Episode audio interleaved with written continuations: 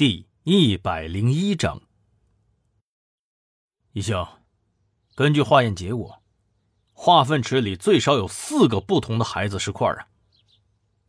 呃，这个具体情况的话，嗯，你就看报告吧，反正里面都写了。注意休息啊，一星，快点好起来。我先走了，有新的情况随时跟你说。一星点点头，目送李明耀离开之后。独自陷入了沉思。按理说，汤斌是不可能叫保洁来打扫尸体的，所以汤斌一定是在此之前就把厕所基本给冲刷干净了。那么，那些新的洗漱用品一定也是他买来用作伪装的。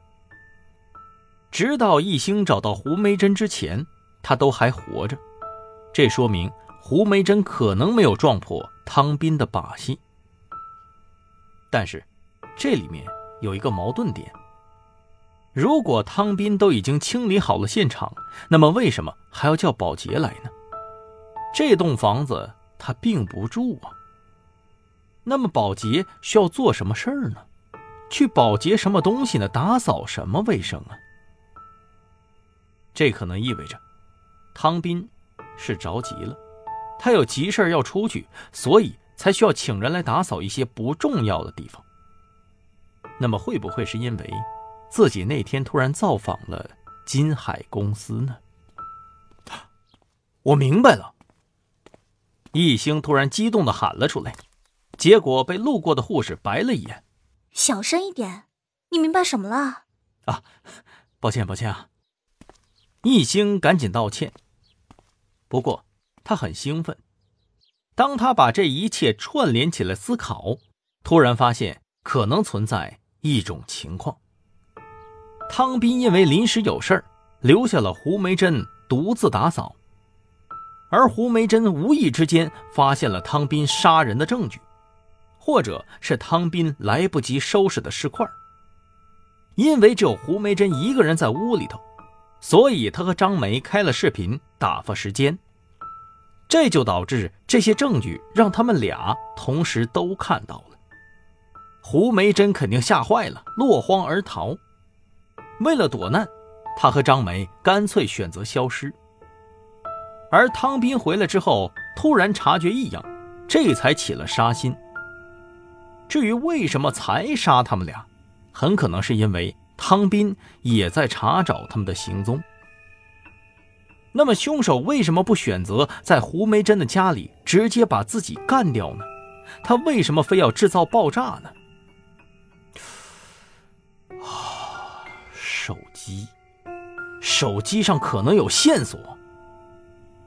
一星明白了，胡梅珍为了自保，他可能录下了关键的线索，而这部手机极有可能就是从绿毛身上搜出来的那一部。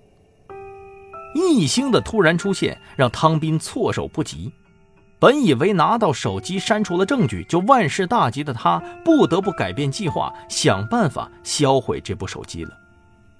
所以他选择爆炸，因为这样才可以让易星和手机一起消失。我勒个去，那部手机被他扔到楼下了呀！我去，手机！易星突然反应了过来。这手机在哪儿呢？他连忙给李妙打了过去。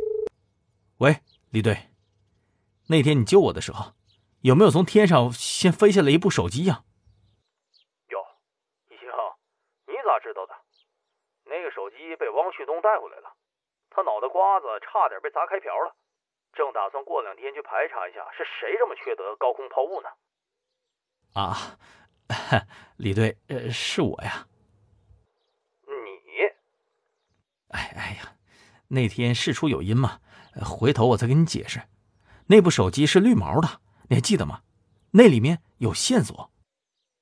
哦，是吗？哎呀，汪旭东他也没拿给我看呢，大家没谁在意。李队，快把他交给张浩，让他恢复里面的内容。